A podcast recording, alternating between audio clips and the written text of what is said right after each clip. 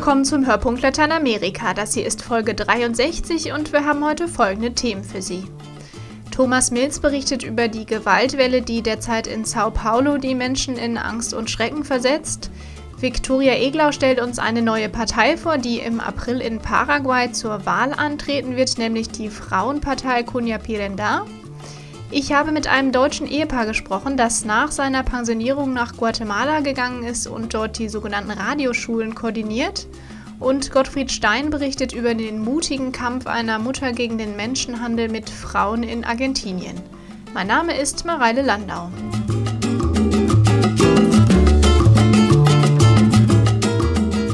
Seit Wochen durchleben die Bewohner der Peripherie von Brasiliens Metropole Sao Paulo eine Terrornacht nach der anderen. Seit September hat sich die Zahl der Morde nahezu verdoppelt.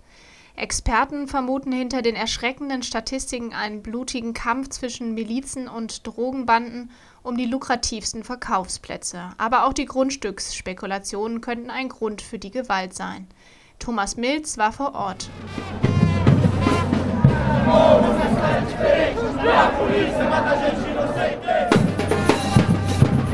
Lautstark ziehen tausende Demonstranten durch das Stadtzentrum von São Paulo. Sie fordern ein Ende der Polizeigewalt gegen arme Bevölkerungsgruppen in der Millionenstadt und eine Reform der Polizeikräfte, besonders der Polícia Militar, des bewaffneten Arms der brasilianischen Polizei, die sich für die steigende Gewalt in der Stadt verantwortlich machen. Seit Monaten leben die Menschen in den armen Vierteln der Peripherie von São Paulo in Angst und Schrecken. Denn Nachrichten von nächtlichen Gewaltexzessen gehören fast schon zur Normalität in Südamerikas größter Stadt. Zehn oder mehr Todesopfer pro Nacht sind nicht selten und meist werden Aktionen von Drogenbanden und die Reaktion der Polizeikräfte dafür verantwortlich gemacht. In den letzten drei Monaten des Jahres 2012 wurden so etwa 500 Menschen in São Paulo ermordet, viele von ihnen bei Feuergefechten mit der Polizei. Aber auch die Polizei selber hat einen hohen Blutzoll bezahlt. Im ganzen Jahr 2012 starben rund 100 Polizisten auf den Straßen der Stadt. Laut der Landesregierung ist der verstärkte Einsatz gegen das organisierte Verbrechen schuld an den hohen Opferzahlen. Menschenrechtsorganisationen zweifeln jedoch daran, dass es sich hierbei tatsächlich um eine Repression des Drogenhandels handelt. Die Anwältin und Menschenrechtsaktivistin Juliana Machado sieht dies eher als einen Vorwand, um gegen die arme Bevölkerung vorzugehen entendendo que a guerra às drogas é uma guerra contra os pobres, é uma guerra contra os negros. Wir denken, dass der Krieg gegen die Drogen in Wahrheit ein Krieg gegen die Armen und die farbige Bevölkerung ist, dass er als Vorwand dient, die farbige Bevölkerung zu vertreiben. Hier in São Paulo ist die Meinung verbreitet, dass man gegen die Bevölkerung vorgehen muss, wenn man die Drogen bekämpfen will. Dadurch wird dieser Teil der Bevölkerung zu einer Art Staatsfeind. Was in den USA und einigen Ländern Europas der Kampf gegen den Terrorismus ist, ist hier bei uns der Kampf gegen die Drogen. Und dieser Kampf legitimiert die Ausdehnung dieses Polizeiapparats, für den die Bevölkerung der Feind ist. o crescimento cada vez maior desse aparato militar tomando a população como inimigo. Das Modell, die Macht der Drogenkartelle durch eine polizeiliche Überwachung der Bevölkerung zu brechen, wurde vor fünf Jahren in Rio de Janeiro ins Leben gerufen. Dort stehen bereits 30 Favelas unter der Aufsicht starker Polizeitruppen, den sogenannten UPPs. Das Modell scheint nun auch in anderen Regionen Brasiliens Schule zu machen, wie hier in São Paulo. Juliana Machado. Enfim, o governo tem reagido com mais polícia, né? Com relação à questão do, do da Polícia Militar e do extermínio. Äh, die Regierung reagiert, indem sie mehr Polizei aufbietet. Und als jetzt die Fälle von Polizeigewalt gegen die farbige Bevölkerung in der Peripherie zunahmen, hat selbst die Bundesregierung in Brasilia den Vorschlag gemacht, UPPs einzurichten. Wie in Paraisópolis, einer der größten Favelas von São Paulo, wo es doch seit langem bereits alternative Sozialprogramme gibt. Zudem hat die Landesregierung von São Paulo vor kurzem erst die Leitung der Sicherheitsorgane ausgetauscht. Aber die Politik ist die gleiche. Die Morde gehen weiter. Immer noch sehen wir die Streifenwagen der Spezialtruppen mit abgedunkelten Scheinwerfern nachts durch die Favelas fahren, mit ihren Sturmgewehren im Anschlag, die auf jeden Passanten gerichtet werden. Das ist die Realität und wir warten noch immer darauf, dass die Regierung ihre Politik des Terrors gegen die Bevölkerung ändert. In termos de recuar na sua política eh, de terror contra a população. Neben der Gewalt in der Peripherie ist auch eine Zunahme der Gewalt gegen Obdachlose festzustellen. Für den Sozialarbeiter Alderon Pereira da Silva von der Obdachloseninitiative Rede Rua ist eine zunehmende soziale Diskrepanz in Brasiliens reichster Stadt dafür verantwortlich. Arme Menschen passen nicht mehr ins Bild der aufstrebenden Metropole. So kommt es in São Paulo immer wieder zu Versuchen der Regierung, unerwünschte Gruppen wie Obdachlose und Drogensüchtige aus dem Stadtbild zu verdrängen.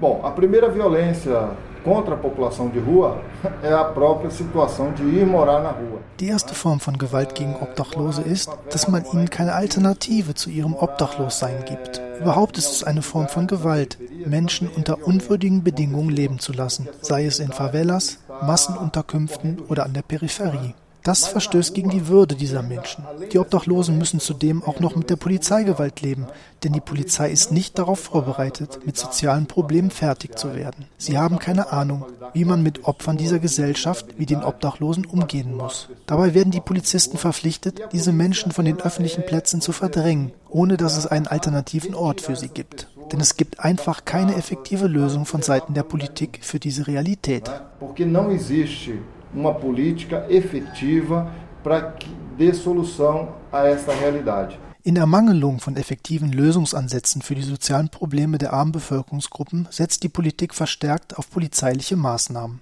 So wurden in São Paulo die eigentlich unbewaffneten Beamten der Guarda Municipal, die für die Aufrechterhaltung der öffentlichen Ordnung im Stadtgebiet verantwortlich ist, mit Waffen ausgestattet. Juliana Machado. Bom, por enquanto, o que a gente vê, tanto por parte do governo estadual. Sowohl von Seiten der Landesregierung wie von Seiten der Bundesregierung setzt man auf mehr Polizei und mehr Waffen. Zuletzt hat das Justizministerium Elektroschockwaffen an die Guarda Municipal verteilt, um damit die Obdachlosen und die Drogensüchtigen in Schach zu halten. Und das Gesundheitsministerium hat ein Programm gestartet, mit dem die Droge Crack bekämpft werden soll. Crack wird als der große Dämon der Neuzeit ausgegeben, der sich zu einer Epidemie verbreitet. Damit rechtfertigt man auch die Zwangseinweisung von Drogensüchtigen in den Zugsheime, wobei gleichzeitig auch Obdachlose festgenommen werden, ohne dass es eine strafrechtliche Rechtfertigung dafür gibt. Für viele Menschenrechtsaktivisten ist eine weitere Bewaffnung der Policia Militar nicht mehr zeitgemäß und eines demokratischen Rechtsstaates unwürdig. Air Sonda Costa von der Menschenrechtsorganisation SOS Racismo. Agora dizer que o pobre negro periférico pertence a algum grupo criminoso Einfach zu behaupten, dass der arme Farbige, der an der Peripherie lebt, einer kriminellen Vereinigung angehört und deshalb die tödlichen Waffen des Staatsapparats in Form der Policia Militar dorthin zu beordern, passt nicht in den demokratischen Rechtsstaat. Die sollten eigentlich unsere Landesgrenzen verteidigen, zusammen mit der Armee. Mitten in der Gesellschaft haben sie nichts zu suchen.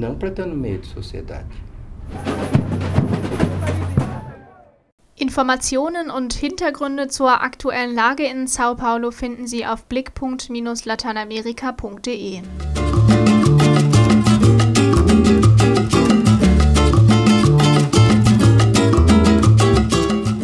Im vergangenen Juni ging die Nachricht um die Welt, Putsch in Paraguay, Präsident Fernando Lugo im Schnellverfahren abgesetzt. Die Amtsgeschäfte in Asunción führt seitdem Federico Franco von der Liberalen Partei, der unter dem Linkspolitiker Lugo Vizepräsident war.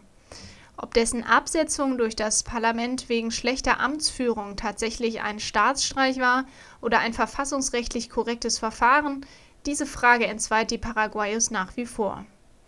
Wie dem auch sei, Amtsinhaber Franco ist nur ein Übergangspräsident. Im kommenden April finden reguläre Wahlen statt. Und bei denen wird eine neue Partei antreten. Sie heißt Cunha Pirenda, auf Deutsch Spur der Frau. Die Frauenpartei ist in den vergangenen Monaten auch deshalb bekannter geworden, weil sie in Asunción jede Woche eine Kundgebung gegen den undemokratischen Präsidentenwechsel veranstaltet. Einer der wenigen öffentlichen Proteste. Victoria Egler war in Paraguay und stellt Cunha Pirenda vor. Federico Franco,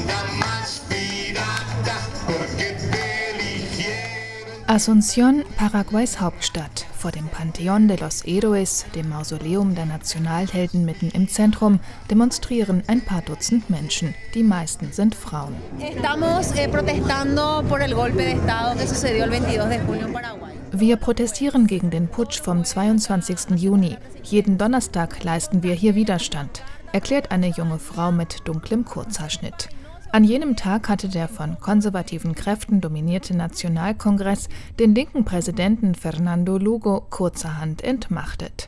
Ein Teil von Paraguays Gesellschaft verurteilt Lugos Absetzung als parlamentarischen Putsch. Der andere glaubt, dass alles mit rechten Dingen zugegangen sei. Denn laut paraguayischer Verfassung kann ein Präsident wegen schlechter Amtsführung seines Amtes enthoben werden, wenn der Kongress ihn in einem politischen Prozess verurteilt. Und das war im Juni geschehen, Allerdings hatte Fernando Lugo gerade mal 24 Stunden Zeit für seine Verteidigung. Wir Frauen haben diese Fähigkeit, Widerstand zu leisten, hartnäckig zu sein, nicht aufzugeben. Und deswegen halten wir diesen Protest aufrecht damit das, was in unserem Land passiert ist, nicht vergessen wird sagt Gabriela Schwarzmann, Vorsitzende der Frauenbewegung Cunha Pirinda. Auf deren Initiative gehen die Donnerstagsdemos zurück. Cunha Pirinda bedeutet Spur der Frau auf Guarani, das neben Spanisch die zweite Landessprache ist. Eine politische Bewegung wie Cunha Pirinda hat es in Paraguay noch nie gegeben. Rund 1500 Frauen gehören ihr an, die sich als links und feministisch definieren. Ihr Plan ist ehrgeizig. Im April wollen sie bei der Präsidentschaftswahl antreten. Eine Spitzenkandidatin hat die Partei bereits, die Chirurgin Lilian Soto.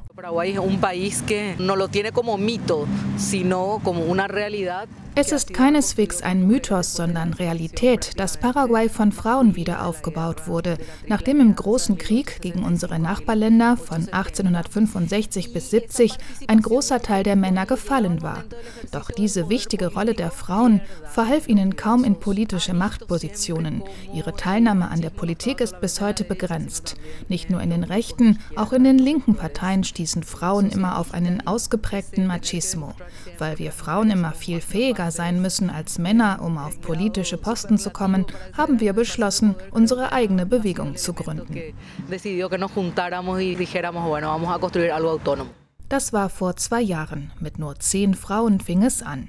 Zu den inzwischen mehr als 1000 Mitgliedern von Cunha Pirinda gehören Politikerinnen wie Lilian Soto, die unter Präsident Lugo bereits Ministerin war, Sozialaktivistinnen und Bäuerinnen wie die Vizepräsidentschaftskandidatin.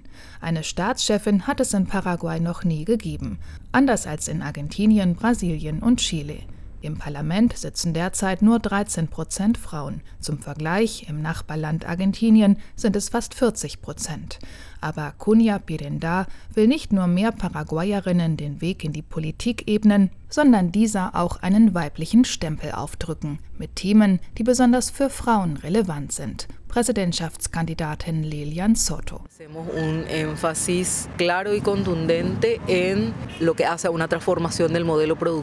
Wir sprechen uns klar und deutlich dafür aus, das wirtschaftliche Produktionsmodell in Paraguay zu verändern. Heute basiert dieses Modell auf dem Anbau weniger Monokulturen. Das sind vor allem Gensoja und genmanipulierte Getreidesorten. Agrarrohstoffe und Fleisch werden exportiert und nicht in unserem Land weiterverarbeitet. Wir glauben, dass dieses Produktionsmodell für die Armut in unserer Gesellschaft verantwortlich ist. Und diese Armut trifft vor allem Frauen. In Paraguay lebt ein gutes Drittel der Bevölkerung unter der Armutsgrenze. Das Bildungs- und Gesundheitssystem ist gerade im ländlichen Raum defizitär. Für Cunha Pirinda gehören Bildung und Gesundheit zu den Prioritäten. Der Staat muss den Bürgern das Recht darauf garantieren, fordert Kandidatin Lilian Soto. Außerdem hat ihre Bewegung die Gewalt gegen Frauen und die Benachteiligung von weiblichen Berufstätigen zu Schlüsselthemen erklärt. Frauen erhalten in Paraguay für dieselbe Arbeit nur 75 Prozent des Lohns, der Männern gezahlt wird. Ein weiteres Problem ist die Belästigung am Arbeitsplatz. In Paraguay gehört Gewalt gegenüber Frauen zu den größten Problemen überhaupt. Die Zahl der Morde an Frauen ist riesig. Mit den gewachsenen Möglichkeiten, Gewalt anzuzeigen, ist dieses Problem in den letzten Jahren sichtbarer geworden. Vor wenigen Tagen fanden die internen Wahlen der Partei Cunha Pirenda statt. Im Vergleich zu den anderen Parteien fiel die Beteiligung bei der Frauenbewegung mit knapp 23 Prozent sehr niedrig aus. Die Präsidentschaftskandidatin Lian Soto hoffte weiterhin auf eine gemeinsame Linke.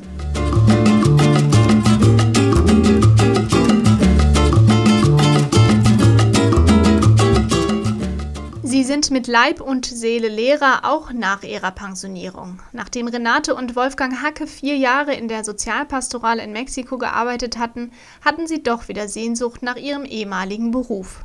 Seit drei Jahren sind sie nun in Guatemala. Über den Seniorenservice SES arbeiten sie in der Koordination von Radioschulen des Programms ICHER. Ich habe mit dem engagierten Paar über Korruption, Bildungslücken und Menschenwürde im Schulsystem Guatemalas gesprochen. Radioschulen, so etwas kennen wir hier in Europa gar nicht. Wie kann man sich das vorstellen? Wie funktioniert eine Radioschule? Die Schüler äh, schreiben sich äh, für ein Jahr ein über eine geringe Einschreibegebühr, die im Augenblick ca. 25 Euro umgerechnet äh, beträgt und äh, erhalten für diese Einschreibegebühr die Bücher, äh, können die Radiosendung halbstündig pro Tag pro Unterrichtsfach hören und sollten dann zu Hause den Unterrichtsstoff äh, wöchentlich in den jeweiligen Fächern äh, ohne Hilfe oder mit Hilfe der, äh, der Mitschüler und des Buches erarbeiten und treffen sich dann am Wochenende mit ehrenamtlichen Lehrern, wo sie die Dinge, die sie während der Woche nicht verstanden haben, äh, klären sollen. Warum gibt es denn in Guatemala überhaupt diese besondere Form von Schule? Warum gehen die Kinder nicht einfach in ihrem Dorf, in ihrer Stadt in eine normale Schule, so wie wir sie kennen? Die geografische Situation des Landes ist ja recht schwierig, sodass es äh, viele kleine Dörfer gibt, die auch weit weg in den Bergen liegen. Und die Schüler oder die äh, Kinder und Jugendlichen, die da zur Schule gehen, haben zwar die Möglichkeit, eine Grundschule zu besuchen, aber eine Sekundarschule oder weiterführende Schule, wie wir hier sagen, zu besuchen ist natürlich schwierig und mit Kosten verbunden, weil man in die nächstgrößere Stadt ziehen muss und ein Zimmer bezahlen, Essen bezahlen, Einschreibegebühr für die Schule bezahlen müssen. Insofern ist äh, das Institut, in dem wir arbeiten, die einzige Möglichkeit für benachteiligte Bevölkerungsschichten Bildung zu erwerben oder Bildung nachzuholen. Viele haben ja die Grundschule abgebrochen, äh, die können dann bei uns wieder einsteigen oder, wie wir gerade hörten, äh, in der Sekundarstufe äh, weitermachen, weil es sonst keine Möglichkeit äh, gibt, weil der Staat nicht flächendeckend äh, das Land mit weiterführenden Schulen versorgt. Es werden in Guatemala nur etwa 70 Prozent der Kinder überhaupt eingeschult. Woran liegt das? Das liegt daran, dass die Kinder auf dem Lande den Eltern oft helfen müssen. Die Jungen gehen mit auf den Acker, die helfen dem Vater und die Mädchen müssen der Mutter im Haus helfen, sei es Kinderhüten, Tortillas machen, was das tägliche Brot da ist, oder auch Wäsche waschen, was alles per Hand und oft im Fluss oder im, im See geschieht.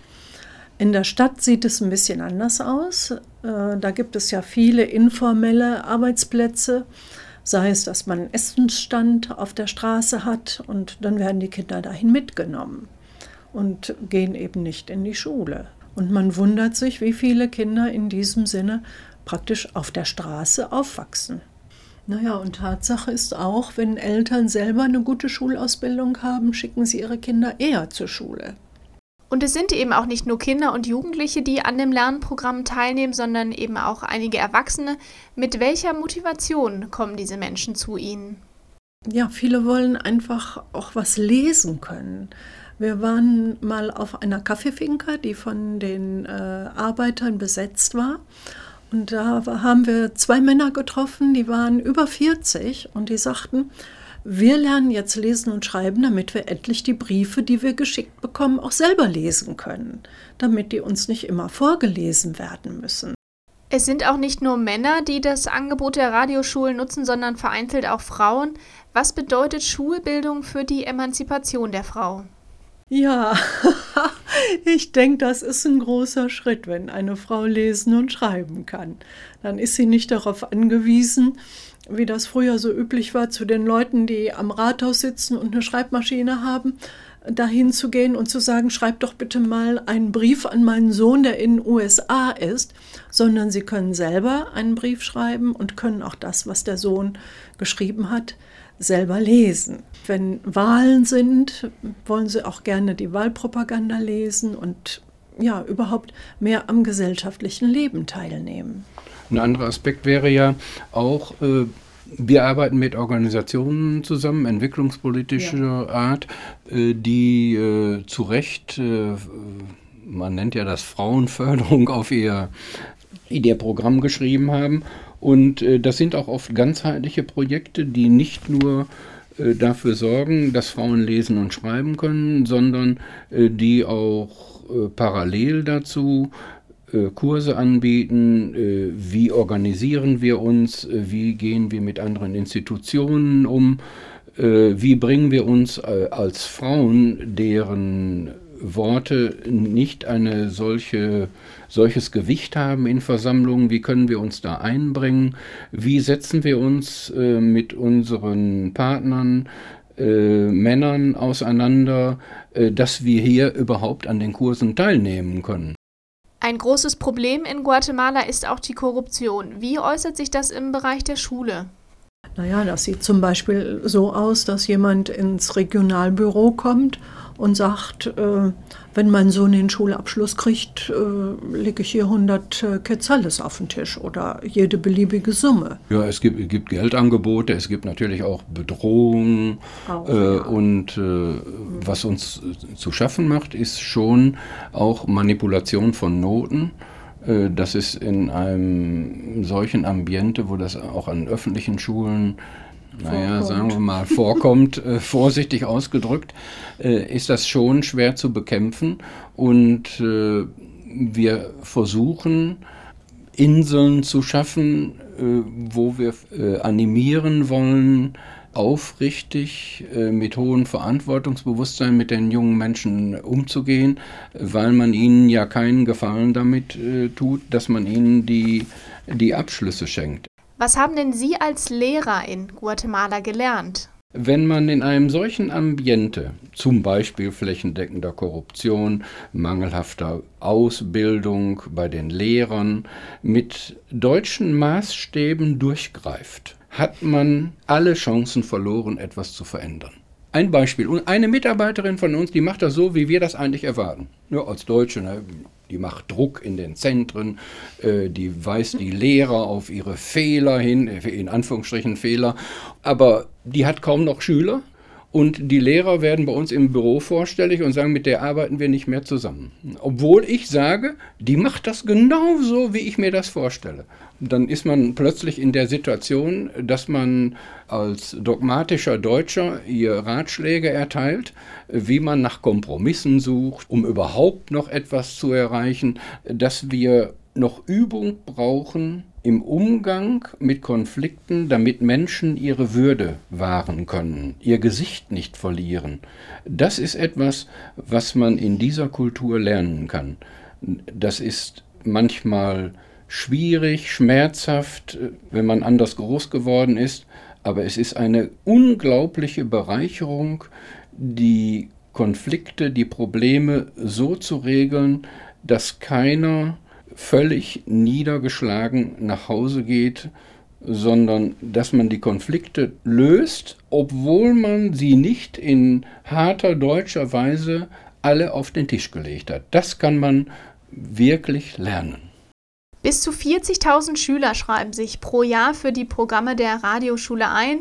Mittlerweile können sie auf diesem Wege sogar das Abitur machen und Hochschuldiplome bekommen.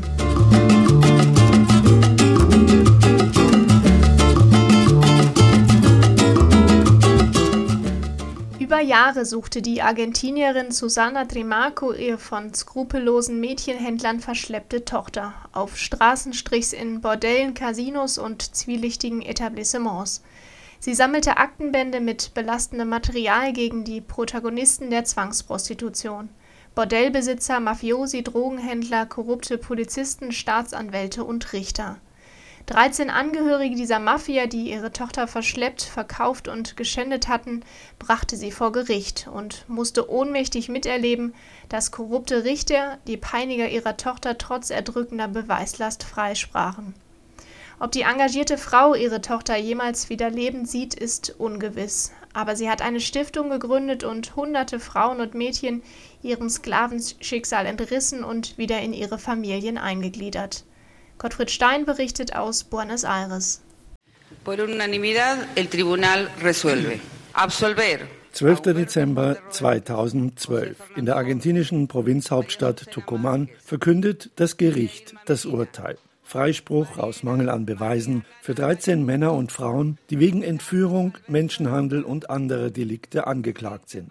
Vor Gericht gebracht hatte sie eine Frau, Susanna Trimarco, deren Tochter Marita Veron im April 2002 von den Angeklagten auf offener Straße entführt und zur Prostitution gezwungen wurde. Susanna Trimarcos Anwalt spricht offen aus, was Millionen Argentinier in diesem Moment denken, dass die drei Richter des Schwurgerichtes bestochen wurden.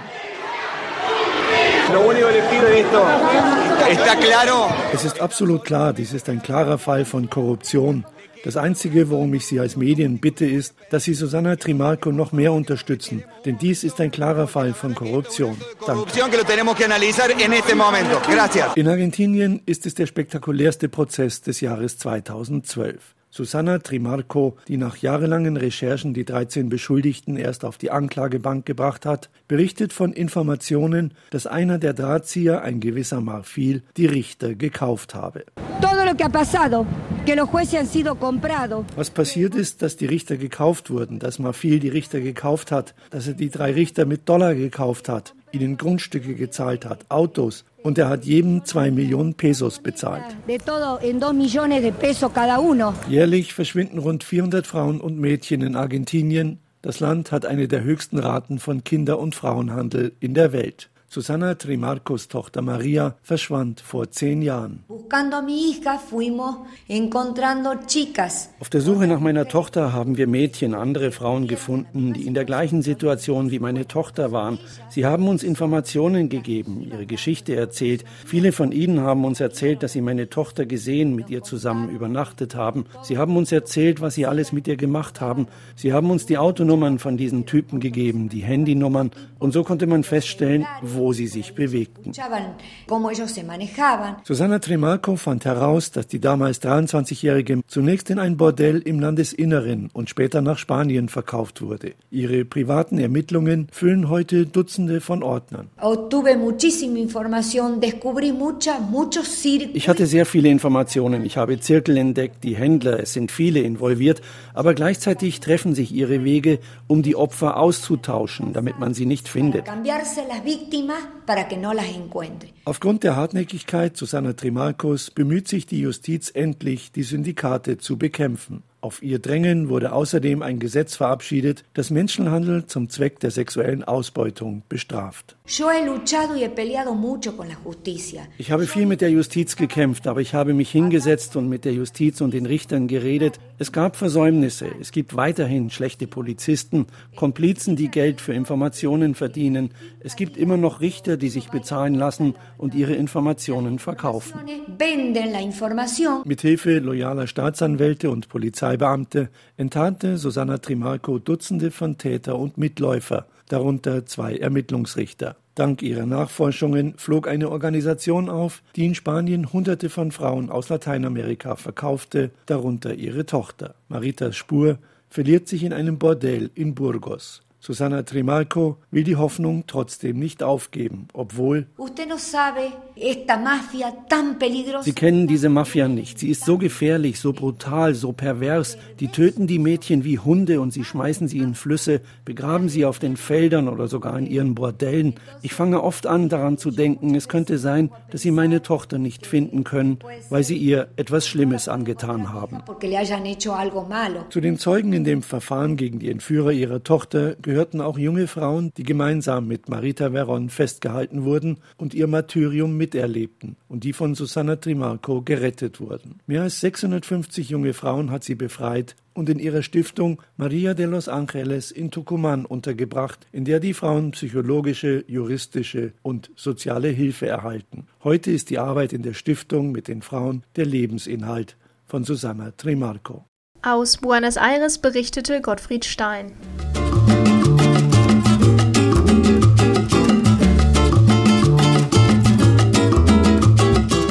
Zum Schluss habe ich noch eine Ankündigung für all diejenigen, die sich für den Weltjugendtag in Rio de Janeiro interessieren. Adveni hat einen Wettbewerb ausgeschrieben, bei dem drei Jugendliche eine Reise zum WOT nach Rio gewinnen können. Das Lateinamerika-Hilfswerk sucht dafür die Helden des Alltags. Mitmachen kann jeder im Alter von 18 bis 35 Jahren, der sich in irgendeiner Form ehrenamtlich engagiert. Also wer noch Lust hat, mit nach Rio zu fliegen, einfach bis zum 31. Januar das Bewerbungsformular ausfüllen auf adveniat.de slash wjt und Daumen drücken.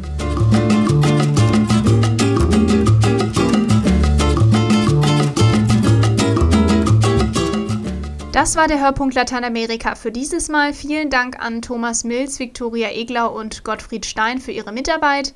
Links zu den Themen aus dem Podcast finden Sie wie immer unter dieser Folge auf der Seite hörpunkt-lateinamerika.de. Mein Name ist Mareile Landau. Tschüss und bis zum nächsten Mal.